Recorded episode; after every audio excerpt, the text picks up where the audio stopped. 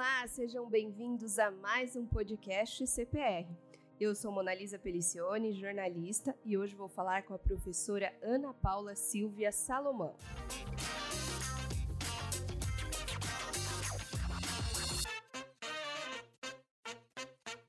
Mulher de superação que vence obstáculos que a própria vida impõe.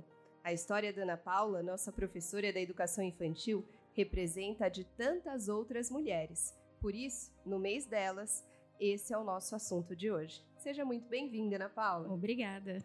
Ana Paula, sua história aqui dentro do colégio já é conhecida por muitos, mas eu, como jornalista, eu quero conhecer um pouquinho mais da sua história. Então conta pra gente, quem é a Ana Paula hoje? Hoje a Ana Paula é uma professora realizada, né? e tem se reinventado bastante. E quando eu cheguei ao colégio Pedro e Rafael, eu vim entregar um currículo, porque eu era estagiária no SESI, e andava a pé entregando o currículo e bati aqui. Entreguei o currículo na mão do Rogério, o porteiro do berçário na época. E ele falou assim: Olha, ela vai te chamar. E ele entregou o currículo pra, na mão da tia Rosa. E ela estava montando a árvore de Natal e ela me chamou: Entra. Aí eu entrei, ela conversou comigo, falou que começaria a chamar depois do dia 16 de dezembro, que ela estava muito ocupada com a organização da formatura e eventos do colégio. Fui embora triste, assim, meio chateada, e eu falei: ah, vou aguardar. Não vou desistir, vou esperar. E continuei em busca. Quando foi um dia, às 8 horas da noite, a tia Rosa me liga Ana Paula, você. A tia Rosa mesmo que te ligou? Me ligou às 8 horas. Uhum. E eu atendi, ela começou a conversar comigo, a gente entrou até um pouquinho no meu pessoal. E a gente ficou um tempão, uma hora e meia conversando. Ela falou assim: amanhã você pode vir no colégio fazer uma entrevista? Eu falei: posso. Ela falou assim: então vem de manhã que eu estou te aguardando. Quando eu cheguei no portão aqui da unidade 1, ela me recebeu super bem. Você é Ana Paula? Eu falei, sou. Ela, oi, tudo bem? Me acolheu bem. E sentou. Isso é muito dela, né? É. Ela trata como se fosse filho. Sim, e eu me senti muito bem acolhida. Ela chamou o Pedro, né? E chamou a, a diretora da época, que é a coordenadora da época. E eu sentei na mesa com eles e o Pedro começou a conversar comigo e a Érica. E a Érica olhou para mim e falou assim: Eu gostei de você. Uhum você é uma pessoa organizada e guerreira, tem uma pessoa forte. E a tia Rosa entrou, não, a vaga é dela como professora. Não é dela, já tá, já, já é certa, é dela. Eu gostei de você, a tia Rosa falando. Criou ali uma sintonia. Uma sintonia. Dei início ao meu trabalho no colégio Pedro, Pedro e Rafael. Quando que foi isso, Ana Paula? Que ano que foi? Olha, foi em 2014. Né? Uhum. Né? O dia da entrevista foi no dia 8 de janeiro de 2014, dois, dois dias após eu faria aniversário. Iniciei. Olha que presentão de aniversário. É, presentão. Iniciei no dia 13 de janeiro na formação dos professores, na né, planejamento e tô até hoje. E a tia Rosa sempre me acolheu muito bem. Ela sempre me, me, me disse assim, sempre me diz assim: eu prefiro lapidar do que ter pegar outra pessoa de fora e eu vou te lapidar. E ela foi me lapidando. Ela, o pessoal que trabalha aqui no colégio.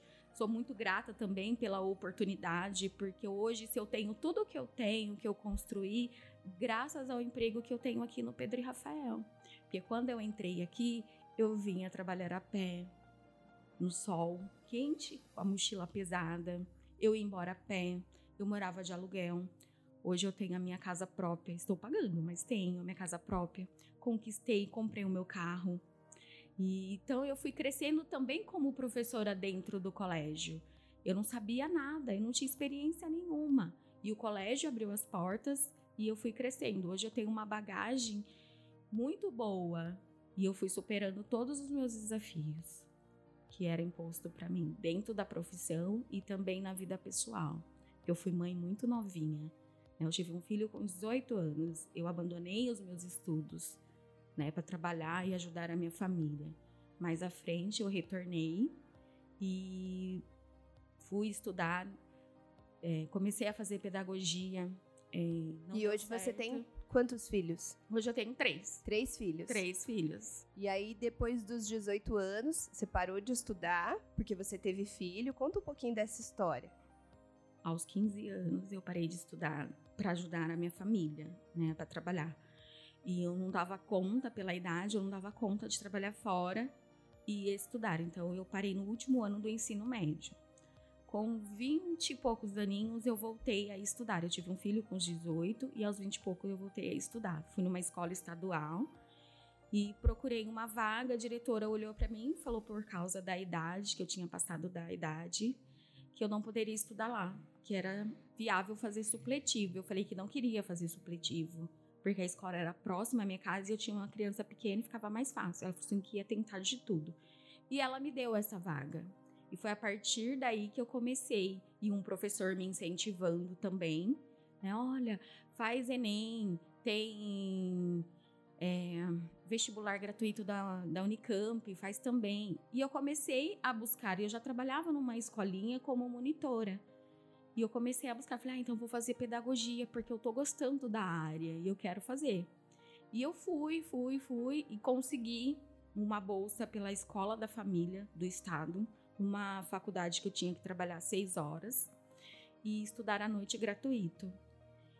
Então eu saí do meu emprego, conversei com a dona da escolinha onde eu trabalhava há muito tempo, e ela falou assim: olha, é, tudo bem, a gente entende, a gente fez um acordo e eu saí de lá e fui para esse lugar. E saiu o resultado do Enem. E eu fiquei com medo de olhar o resultado. Na primeira chamada não me inscrevi. Falei, ah, vou continuar aqui. Aí uma pessoa veio um parente veio de Ribeirão Preto para fazer direito aqui em Campinas e ele tinha conseguido uma bolsa de 50% e ele me incentivou.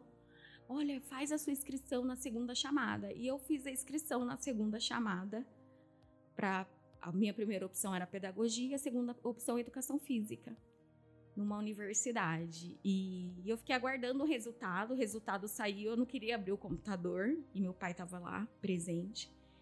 Aí eu abri e falei, pai, eu vou estudar 100%, vou fazer pedagogia, vou estudar, vou fazer faculdade. Meu pai, parabéns, filha.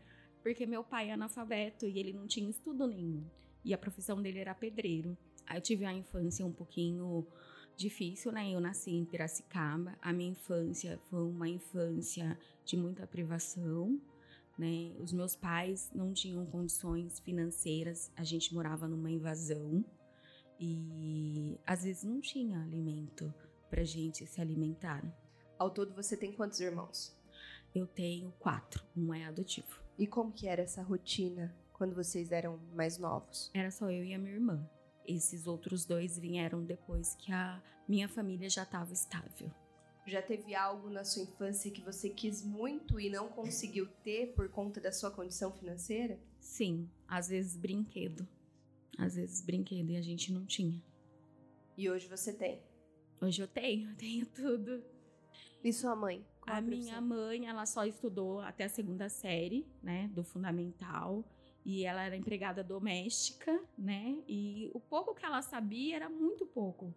Ela sabia ler e escrever pouquinho e o meu pai nada, nem o nome o meu pai sabia. Então foi um orgulho para eles, né? Quando você decidiu se formar em pedagogia. Sim, o, pro meu pai, ele conseguiu presenciar essa conquista, né? A minha mãe já não, porque ela faleceu no parto da minha irmã. Então a minha mãe. E você tinha quantos anos? Eu tinha 25 anos quando a minha mãe faleceu. E aí você ainda não tinha entrado na faculdade? Não, não tinha entrado na faculdade ainda e nem tinha concluído o ensino médio quando ela faleceu. Né? E você já era mãe? Já, eu já era mãe, já tinha meus dois filhos, o Leonardo, que é o mais velho, e o Wesley, que é o do meio. E ela não. O Wesley ela chegou a conhecer, o Lucas, que é o mais novo, não. Então ela não teve a oportunidade de dividir essa felicidade comigo. Deu a falar para ela: olha, mãe, tô, estou indo para uma faculdade. Né? Então é, não deu tempo. A gente já esperava que ela ia falecer, né? Por conta. Do... Ela teve uma gravidez de risco, foi isso? Sim, ela tinha vários problemas de saúde, né? Ela uhum. era hipertensa, ela tinha diabetes de tipo 2, ela era depressiva. Então ela já tinha um quadro bem. Ela já tinha infartado, tava com problema de coração. E de repente ela engravidou. E a gente sabia que a gravidez dela não ia para frente, né? E ela insistiu em levar à frente a gravidez. Eu estou me sentindo melhor do que eu me sentia antes, ela falava. E durante esse período da gravidez, ela ia muito para o hospital. Ela infartou com quatro meses de gravidez. Ela passou mal, foi para UTI. Aí, com sete meses, estava tudo bem. E ela passou na rua da minha casa e eu chamei, estava fazendo janta. Mãe, vem aqui, olha, leva o carrinho do Wesley para você. Eu não vou usar mais, tá novinho. Ela falou assim: Ô oh, filha, obrigada. A última vez que eu vi a minha mãe, que eu conversei com ela. E a sua irmã hoje tá bem? Não, a minha irmã faleceu também. A irmã também faleceu. Também. A minha irmã nasceu morta, né? Na verdade, natimorto. Porque o meu padrasto chegou na, no CAISM da Unicamp, onde ela estava internada para fazer o parto. E ele falou que ela estava em desespero e tinha tido um deslocamento de placenta. E ela foi pro centro cirúrgico, a nenenzinha, nesse meio tempo, até fazer todos os procedimentos, ficou sem oxigênio e nasceu morta. A minha mãe faleceu duas horas e 50 minutos depois. É uma história de superação, mas Sim. vamos pensar pelo lado que você teve a oportunidade de conviver com a sua mãe, né, por um sim, tempo. Sim. E agora falando sobre maternidade, conta para mim qual foi a sensação que você teve ao pegar o seu filho, o primeiro filho, né, pela primeira vez, assim. O que, que Olha, você sentiu? Eu era muito novinha na época, mas foi uma sensação inexplicável. Só quem é mãe consegue entender. E a partir daí, né, do nascimento do meu filho, que eu comecei a entender a minha mãe. Só que quando a gente. É sempre assim, é, né? quando a gente se torna mãe que a gente vai entender a mãe da gente, o que ela quer pra gente de bem, né? Mas foi uma sensação, assim, muito incrível. E hoje você tem vários filhos aqui no sim, colégio, né? Os seus alunos sim. são como filhos. Sim. Como você se sente sabendo que você faz parte da vida desses alunos e hoje mais do que nunca, porque com o ensino remoto você entra dentro da casa desses alunos, faz parte dessas famílias. Qual que é a sensação de participar tanto assim da vida dos seus alunos, dos seus filhos, digamos assim? Olha, é muito emocionante e eu tenho um carinho muito grande por eles, amo todos eles, né? Então, eu agora não, né, que a gente não tá podendo abraçar, beijar, mas antes é, eu procurava abraçar, acolher bem os meus alunos, tratar com carinho não só os alunos, a família também no portão. Oi, vó, hoje foi tudo bem? Como que a senhora tá? Tá bem? Ô, tia Paula, hoje eu tô bem. E conhecer um pouquinho da história da família também e quando a gente trata o filho, a criança, com muito carinho, ela se, ela se transforma a sua melhor amiga. Ela te trata como alguém da sua família. E é assim que eu me sinto com os meus alunos, é, fazendo parte da família deles e eles fazendo parte da minha família. Porque eu recebo cartinha, agora na pandemia, é, eu perdi o meu pai por conta foi uma, assim, ele passou mal, de repente ele faleceu, não esperava. E eu fiquei muito mal, não queria voltar a trabalhar e eu tava no remoto. Tava de uma semana de luto. Durante a semana de luto, eu falei, vou desistir de tudo. Não quero mais dar aula, não quero ir, não quero fazer, não tenho cabeça para isso e eu só chorava. Aí chegou o dia de entrar na aula online. Uhum. Entrei na aula online com todo o meu sentimento guardado, guardado no peito, com um sorriso no rosto. E uma, uma criança fala assim: Tia, tia Paula, olha para mim. Pela câmera, pelo, pelo vídeo. E eu olhei para ela, ela falou assim: Eu te amo. Eu falei: Eu também te amo, minha princesa. E ela falou assim: Tia Paula, eu posso te pedir uma coisa? Eu falei: Pode. É, nunca se esqueça de mim. Olha que coisa mais linda. E, Até emociona a gente é, só de ouvir. E a partir dali, com todo o sentimento, com a dor que eu tava sentindo pela perca do meu pai, ela me deu força para poder seguir em frente. Eu falei: não, os meus alunos precisam de mim, eu preciso superar, eu preciso trazer novidades. Aí eu fui me reinventando e fui me, caindo cada vez mais de cabeça no meu trabalho para trazer o melhor para os meus alunos e o carinho deles me deu força para poder superar. Ainda estou superando, né? Mas hoje, graças a Deus, eu sinto saudades do meu pai. Mas não tenho mais vontade de desistir daquele sonho que eu tive, que eu fui conquistando. Então eu por eles eu sigo em frente. Hoje eu tenho um aluno no tenho alunos no oitavo ano, né? E às vezes eu encontro eles no supermercado e tia, que saudade de você! Você não pode ser minha professora de novo? E foram meus alunos no primeiro ano, quando eu iniciei aqui no Colégio Pedro e Rafael. E eu fico muito feliz quando eu encontro eles assim. Tenho foto também com dedicatória deles, com agradecimento, até hoje guardada. Que mulher, hein? mulher inspiradora mesmo, hein, Ana Paula? Ana Paula, qual é uma mulher que te inspira? Você já é uma mulher que inspira, assim, tô adorando falar com você, tô gostando muito da sua história, é uma história de garra. Uhum. Pelo pouco que a gente tá se falando, eu consigo ver em você muita gratidão, muita força, Sim. né? Principalmente quando você diz que perdeu o seu pai, teve os seus momentos de dor, de luta, isso é normal, todo ser humano tem, mas que você se reergueu. Então acho que é isso mesmo, isso faz parte da vida. Mas conta para mim qual é a mulher que te inspira hoje. Hoje eu tenho uma amiga, Débora, ela é enfermeira, ela me inspira bastante. Ela que me incentivou a voltar aos estudos e ela é como uma irmã para mim. E eu tenho a tia Rosa também como inspiração, porque eu vejo um pouco a história dela de força, de luta, de garra, um pouquinho igual a minha de buscar aquilo, de querer, de ir em frente. Então eu me inspiro um pouquinho na Tia Rosa. Ah, eu acho que muitas mulheres, né? A Sim. história da Tia Rosa realmente é uma história muito bonita de superação. E se a gente olhar para trás e ver tudo que ela conquistou, Sim. o legado que ela tem deixado é muito bonito mesmo. Fala para mim se existe algum sonho que você já realizou e que você se sente muito orgulhosa por ter conquistado esse sonho a compra da minha casa, né? E a compra do meu carro.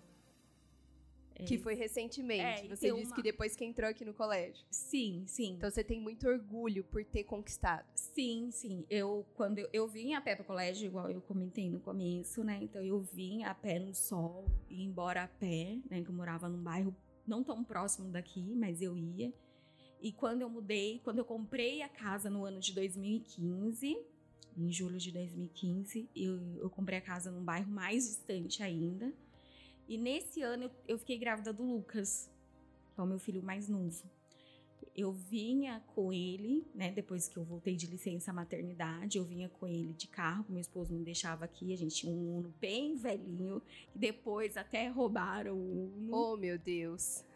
Aí eu vinha com ele com esse Uno e roubaram o Uno. Eu comecei a vir de ônibus com o Lucas bebê a minha sogra fez um, um canguru para mim e eu colocava ele no canguru e ele era gordo, pesado. Com sete meses ele pesava 10 quilos. E era um bebezão gigante. Todo mundo fala bebê gigante. E. Gigante mesmo, né? Gigante. Né? Já pensou 10 quilos? 10, Você segurando 10 quilos? 10 quilos. E eu ia de ônibus, ônibus lotado. Essa linha do Campo Grande, ela é assim, ela ferve de gente dentro. É, quem é de Campinas sabe bem, né? sabe. né?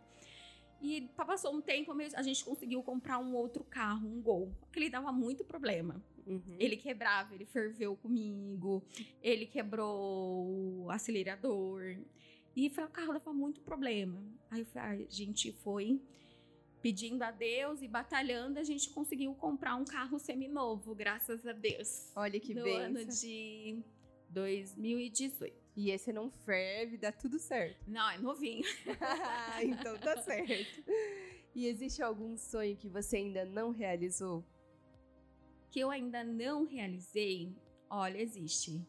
Eu quero fazer um mestrado. Esse é o meu maior sonho, né? De fazer um mestrado e fazer o inglês para poder ir mais à frente aí nos meus estudos, porque eu gosto de estudar, né? Eu fiz pedagogia, depois que eu terminei, em seguida eu fiz uma pós-graduação. Ah, é? Você é pós-graduada em quê? Alfabetização e letramento. Olha que bacana, muito bom. Agora eu vou falar uma palavra e você me fala o que vem na sua cabeça, tá? Vou falar é. várias palavras. Então vamos lá. Felicidade. Ter a minha família perto. Deus. Um amor imenso. Filhos bênção de Deus, escola, ensinamento, tia Rosa, um amor de pessoa, comida, comida, Comida? Hum, feijoada. Fé. Deus. Família. Tudo. Exemplo. Tia Rosa, a minha mãe, meu pai. Defeito. Sou muito ansiosa e nervosa. Qualidade. Batalhadora, guerreira que não tem medo de enfrentar. Agora me conta uma coisa, Ana Paula. O que você falaria para Ana Paula com 18 anos? Olha a mulher que você se tornou hoje. e que mulher, hein? Sim. Parabéns. O seu dia só começa depois do quê? Ai, meu dia começa depois que eu chego ao trabalho. Aí meu dia começa melhor ainda. Muito bom. Bom, nosso tempo está acabando, mas antes, para finalizar o nosso bate-papo, que foi muito bom, gostei muito de te conhecer, eu tenho certeza que quem está nos ouvindo também. Eu gostaria que você deixasse uma mensagem para todas as mulheres nesse mês tão especial de muitas homenagens. Deixa um recadinho para as mulheres, um recadinho para revigorar as energias, para homenageá-las, as mulheres de tanta garra, tanta força, tanta superação, porque você está representando tantas mulheres que compartilham das mesmas histórias que você também. Olha, o que eu posso dizer para elas que nunca desistam dos sonhos, porque eles são muito importantes e com muita luta e garra a gente consegue. É isso e, aí. E não desista. Desistir jamais, nunca, né? Nunca, jamais. E como que você enxerga essa evolução? Você olha para o seu passado e olha para a mulher que você se tornou hoje. Qual é o sentimento que você tem? De orgulho de mim mesma. Tenho muito orgulho. Gratidão, viu, Ana Paula? Você é realmente uma mulher inspiradora, uma mulher de força e coragem. Obrigada. Até a próxima. Até.